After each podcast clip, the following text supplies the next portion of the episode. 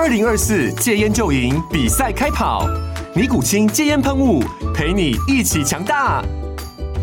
戒烟不容易，单靠意志力戒烟的人，时常无法克服戒断症状而失败。尼古清戒烟喷雾将是你的神队友，简单一喷，药品急速释放，立即缓解七大戒断症状，不限场合提高戒烟成功率。除了尼古清神队友，你还可以寻求专业医疗人员协助，一起迈向戒烟成功之路。尼古清戒烟喷雾，用科学方法戒烟，请咨询全台各大药局及戒烟门诊。本广告由尼古清戒烟喷雾、卫部药书字第零二七八三五号提供。嘉安嘉护股份有限公司，台北市中山区民生东路三段二号十楼，北市卫药广字第一一三零三零一九零号。尼古清戒烟喷雾，相伴每个新开始。大家好，我是今天穿着卫生衣就来录音的袁飞，欢迎来到袁飞人生信念研究所。今天我们来宾呢，一样还是我的千红姐经纪人。大家好，我是中年售后组李千红。今天虽然我穿的非常的停课，但是其实我们要聊的话题蛮沉重的。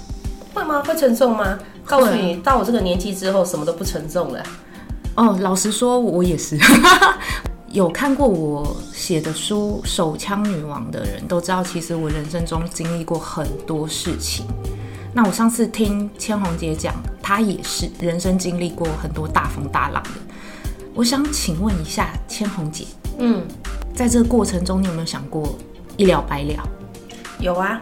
很穷，穷到山穷水尽，然后又不知道未来的人生下一步要干嘛的时候，有想过，对，嗯、但是因为怕痛啊，而且我找不到就是不会影响别人的死法，跳海好像可以哈，至少不会，比如说害人家的房子。可是你会浮起来，你可能会从从台北跳下去，在嘉义或云林浮起来，然后大家就是可能你就泡得很肿，然后很烂，然后要大家要找，因为你你。依然是尸体嘛，嗯，所以大家要找你的身份，然后就又是一番劳师动众这样子，嗯呃，而且变成浮尸之后，可能会发现我的人的那个一辈子的心理阴影之类的，有可能，好吧，那还是先好死不如赖活着这样子，真的，嗯，我也是，嗯，就是以前上班也超多客人会检查，他会翻我的手腕内侧看我有没有割腕痕迹，不是只有我，听说这些人会去翻所有他遇过的小姐手腕，为什么？因为很多小姐会割腕呐，你们你看那个华灯初上，她也有她也有这种类似的情节。所以做八大的小姐普遍都有自杀倾向，或者是有自杀过的念头吗？大家都有，因为其实你不你如果人生开心顺遂，没欢没漏的大汉，你很难想到要会去做八大。哦，对对对对。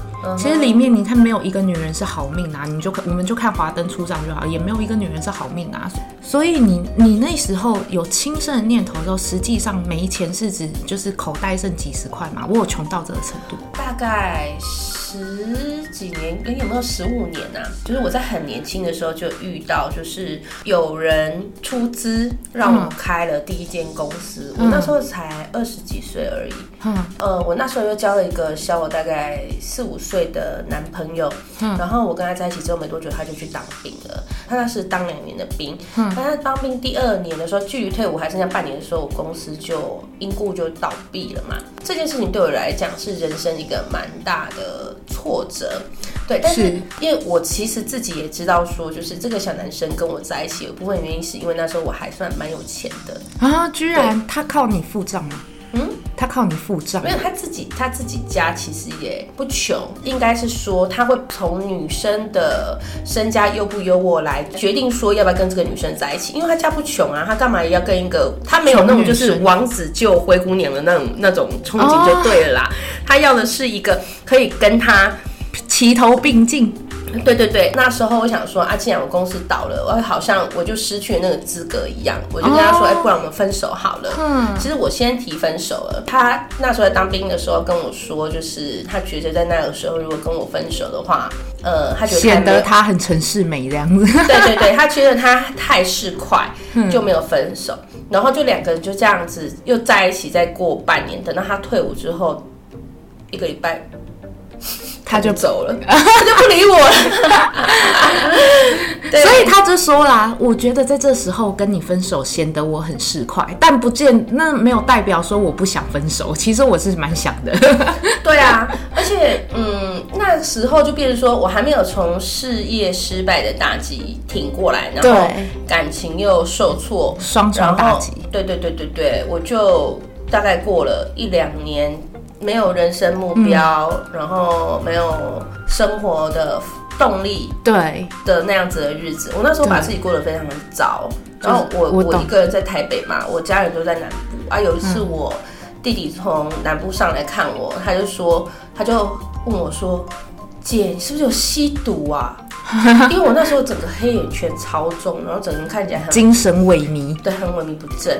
对对对对对，哎，但是我我我真的没有啦。可以想象，可以想象。你有没有想过，如果死了的话，接下来大家会面临什么？你有没有想过，用你的生命交换什么？我先讲我的好了。嗯嗯嗯。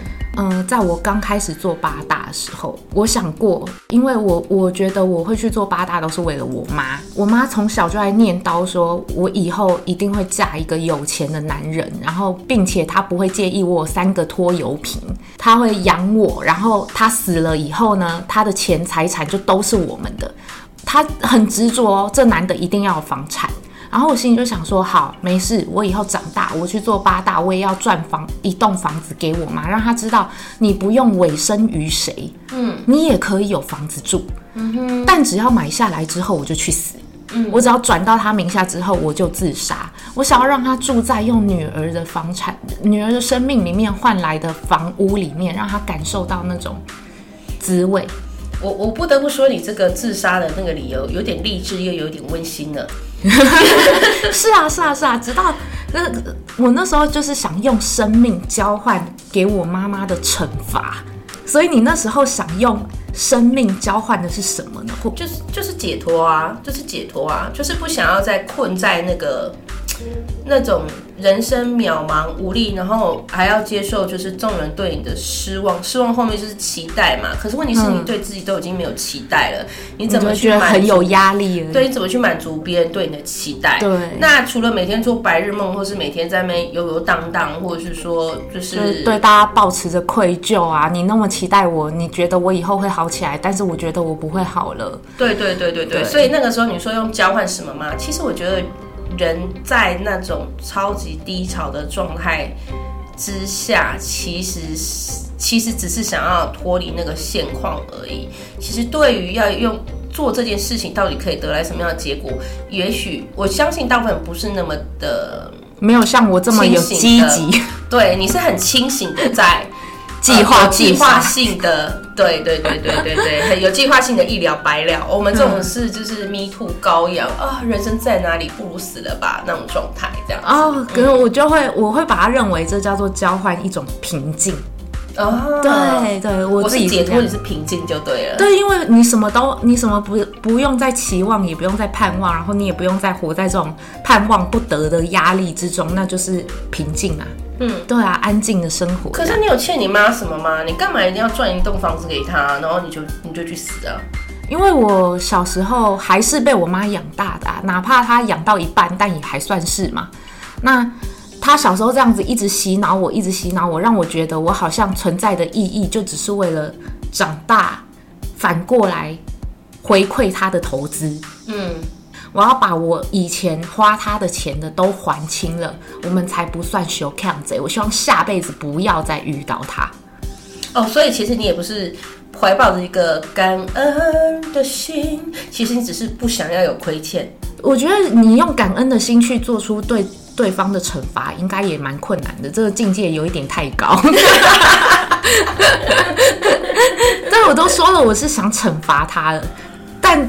重点来喽，嗯，有一天呢，就我妈照例在打电话跟我拿钱的时候，我突然就是有一阵不甘心，然后我说，哦，是哦，但我现在没钱，我去跟我经纪人借借看。然后我妈就说，啊，什么？你做的那行业，你没钱？你怎么会没有钱？你的钱是不是被你的同事啊、经纪人骗光了？我告诉你，那一行就没有好人。你要记得，你要是。嗯、寿险单上面的受益人名字要填我，你知道吗？我才是你妈，我才是你真正的家人。你寿险单、保险单受益人那个名字是要填我的。嗯，然后我就突然整个整个就从那个过程中清醒，我突然就开始问自己说：对哈。我之前那个方法预设就是我对我妈很重要，至少有跟一栋房子一样重要，所以我才会想要让她体会我有了房子却失去女儿那种五味杂陈。嗯哼，可是 如果我真的死了，换来一笔钱，我妈她真的会难过，她真的会伤心，还是会高高兴兴的收下？哎，赚翻啦！她这她到底是哪一种感觉呢？突然我对这个动机感到怀疑。所以其实很讽刺的是，会让我想自杀的原因是因为我妈，但是最后救了我的还是我妈。我立刻打消了自杀这个念头。万一她开开心心的，耶，又不用养女儿，不用准备嫁妆，然后还白赚一栋房子，good。我我应该会气到复活吧。那你现在你的人生目标中还有买一栋房子给他的这个计划吗？哦，直接买房子就直接就消失了，从我的生命计划中消失了。了解了解，对对对，所以你，我也想知道那时候你是因为什么而改变主意，让你能够东山再起。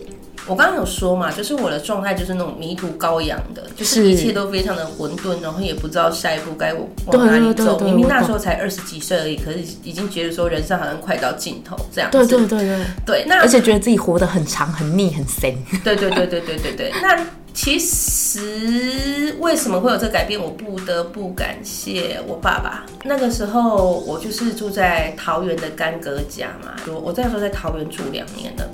然后我爸爸觉得说我不能再这样下去，他就要求我回南部。那我那时候因为其实也没有其他选择，对，我想不到其他选择，是，所以我就回南部去了。那回南部去的时候，在家里就是躺了两个月之后，就是每天很无趣，也不知道干嘛。之后我爸就要求我说，我不管你现在立刻出去，你回来就是要找到一份工作，明天去给我上班，不管是做什么都可以这样子。我就好吧，出门就出门，我就出门啊，绕了一圈，然后那时候刚好看到我们镇上有一间全家便利商店在征店员，嗯，我就进去了。所以你就从店员开始，对，然后就做了两年的便利商店，从一般的店员做到副店长。应该是说，反正我已经不知道我要干嘛了嘛，那懵走啦。对啊，我我爸叫我去做，我就去做啊，嗯，就是至少我不用，只要我去做了，我不用再。至少你在忙的时候，你不用去想那么多。呃，其实严格来讲，我们在那个当下的话是没有这些所谓的正面的想法的。我我的想法就只有说，好了，你要我做什么我就去做，那你不要再对我谁谁凉。我有做了，我已经觉得人生很无聊了，我不想再听这些唠叨的废话。嗯。那殊不知，正是因为这样一系列的要求，然后以前人家不是有说一句话吗？你要治疗任何的伤痛，其实工作。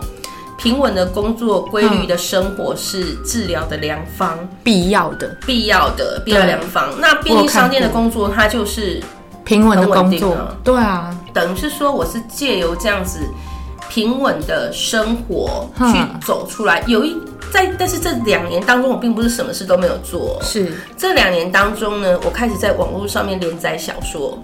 真的假的？你会写小说？我会写小说啊。然后那时候就是对文字。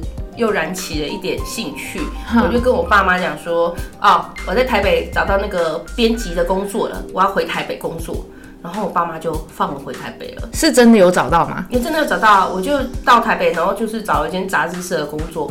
那时候薪水才一万九而已，我就是照样进去做。那时候都已经要三十了，但是就有兴趣，所以就对对对对对对。哦，我懂我懂。然后又是一路从那个就是实习编辑一路做到主编。嗯哦。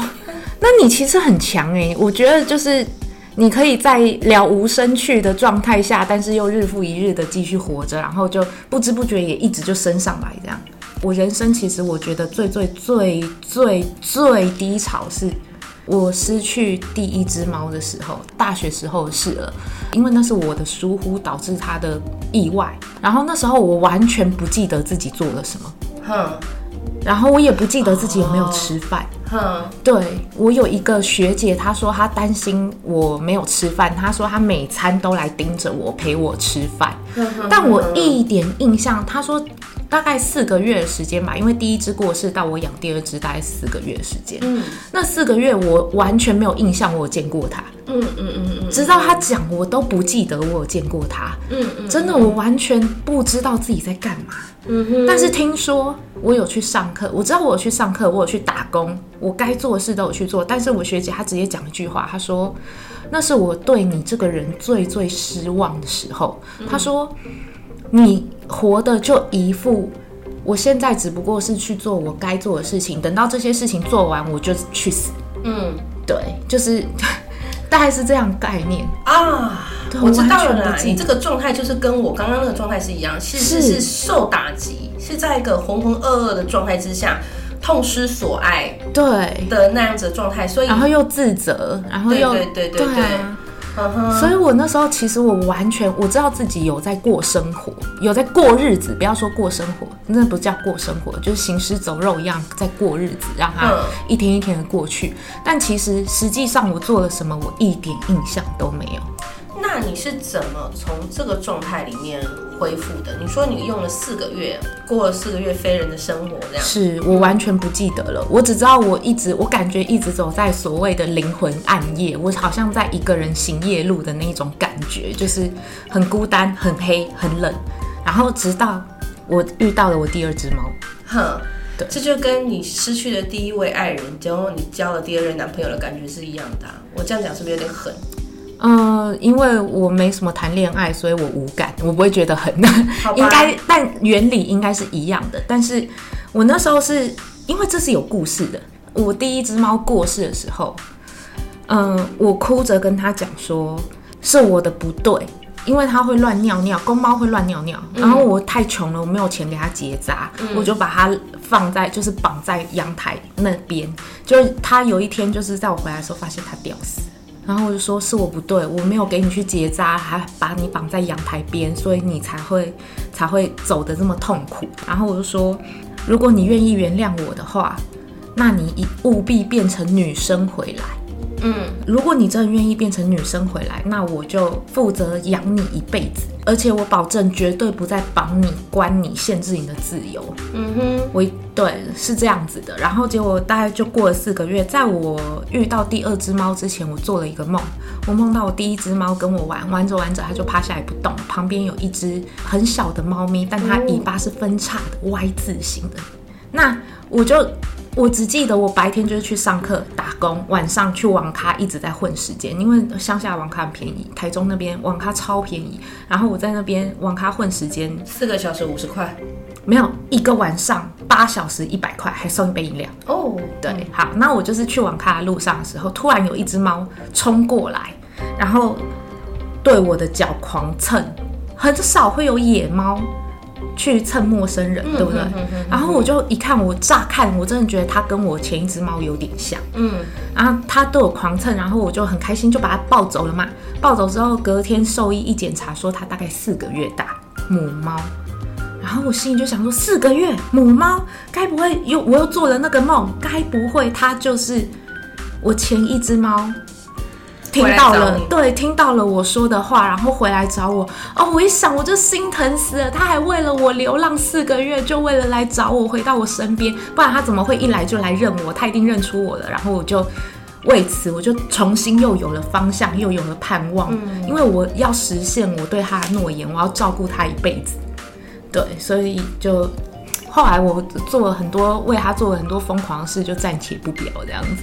谢谢猫咪，我觉得你接下来可以有一集，就是我们为了我们的爱猫做过了疯狂事，就真的要感谢我前一只猫咪。那所以我觉得很重要的是，你对生命要有盼望，这是我自己心得，要有盼望，要有期待，你要期待你接下来的日子，你才会想要活得好，嗯、要有奋斗理由前进的目标。对，没错没错，所以。嗯是你在生命中最低潮的时候，你做到主编，那是什么东西？你是那时候就已经对生命有期待，还是说你后来找到一个你真正期待的，希望我我一定要活下去，为了什么，为了谁之类的那种？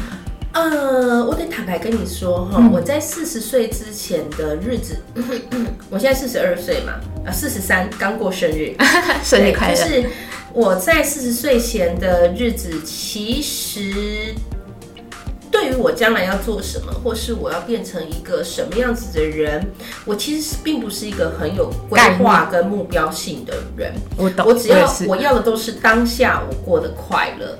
我当下是我喜欢的这样子，嗯、对，所以其实也没有什么目标，或者是比如说为谁奋斗啊，有的没的，就是每天尽量每一天让自己开开心心的活着这样子。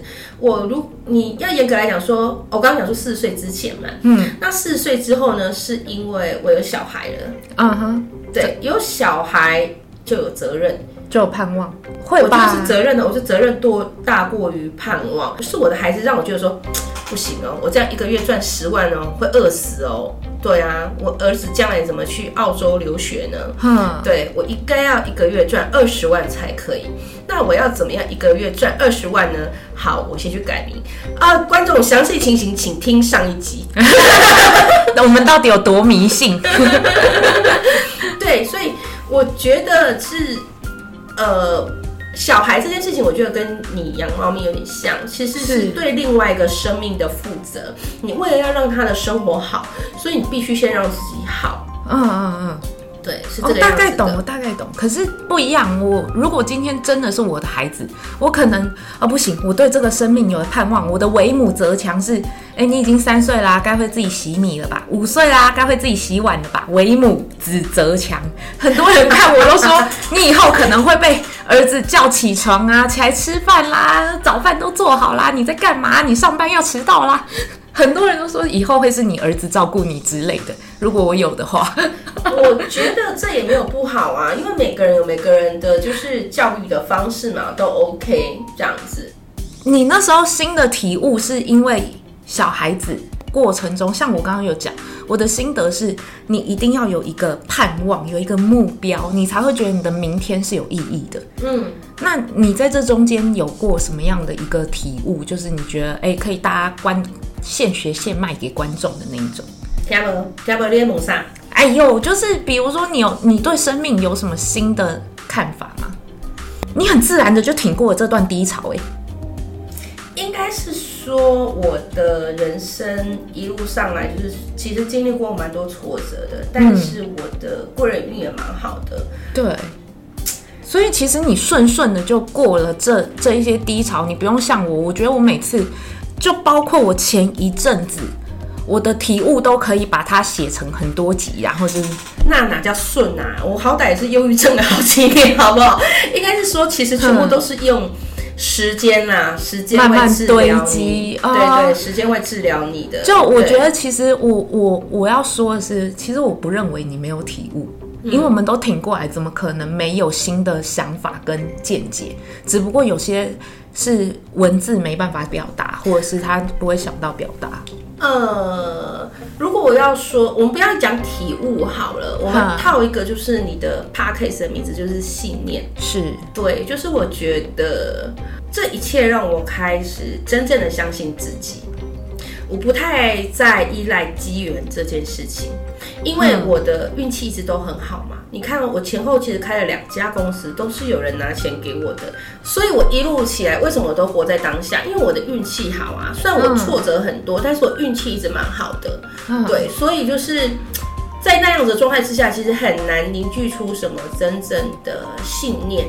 就是人生的守则，但是我现在才开始真的有信念。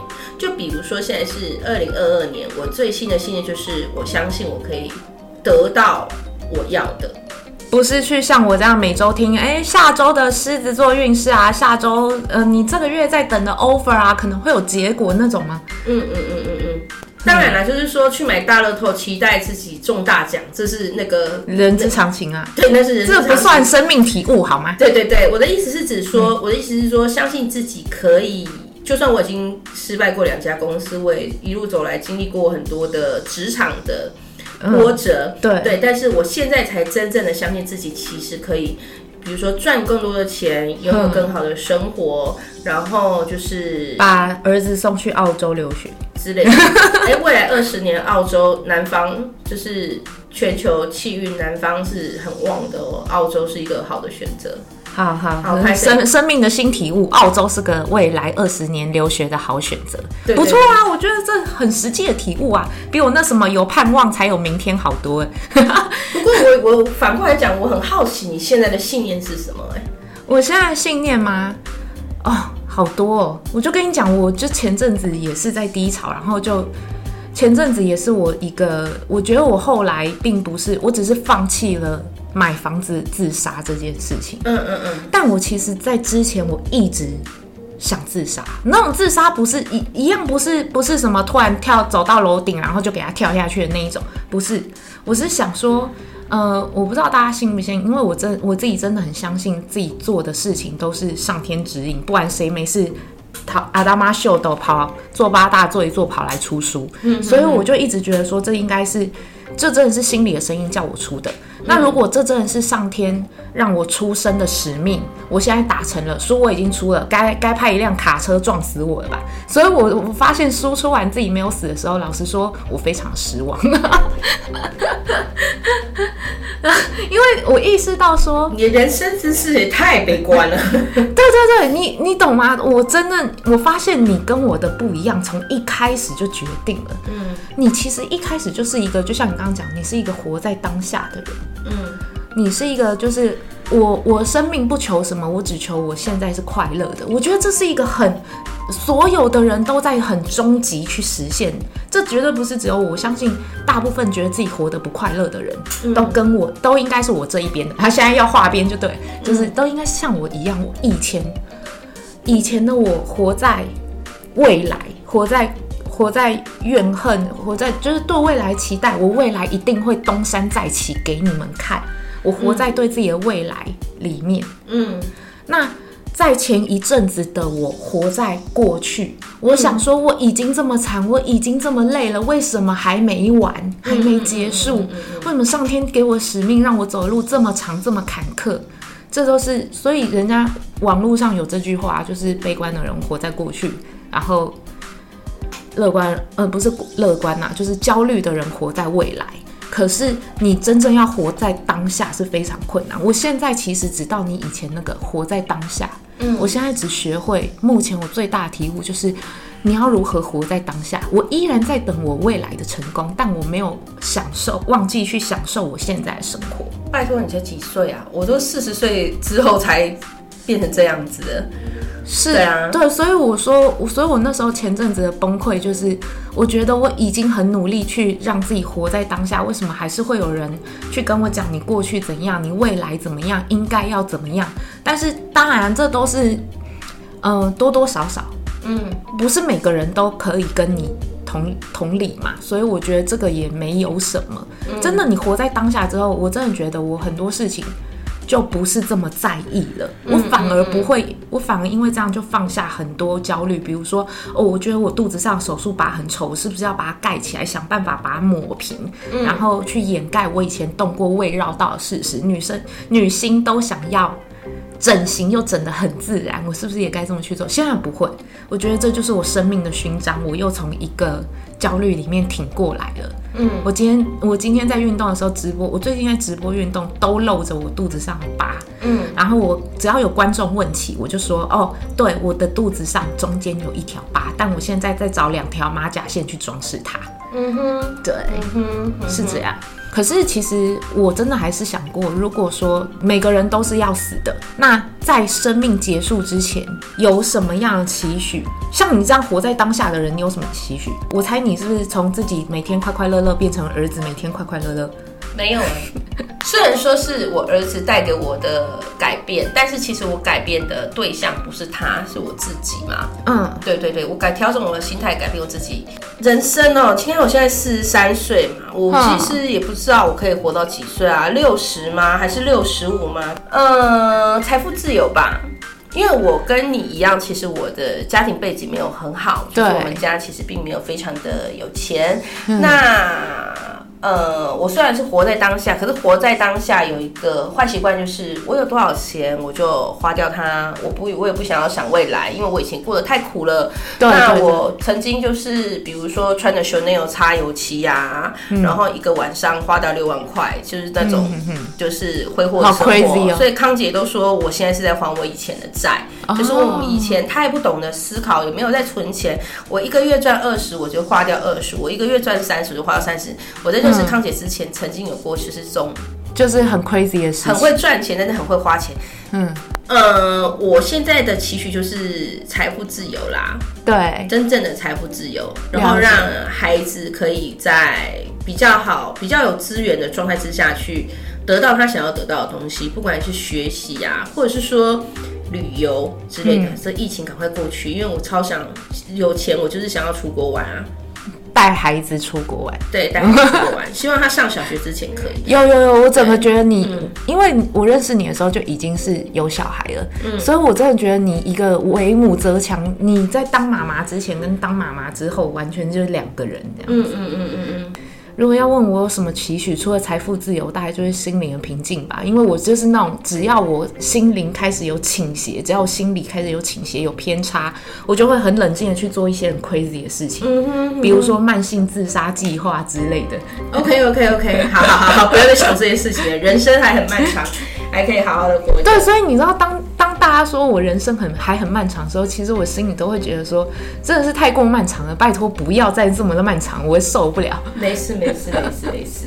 对对对对，就是大家可能听了会觉得对我的心理状况感到很担心，但是没有事情，只要我会讲出来，那就是已经好了。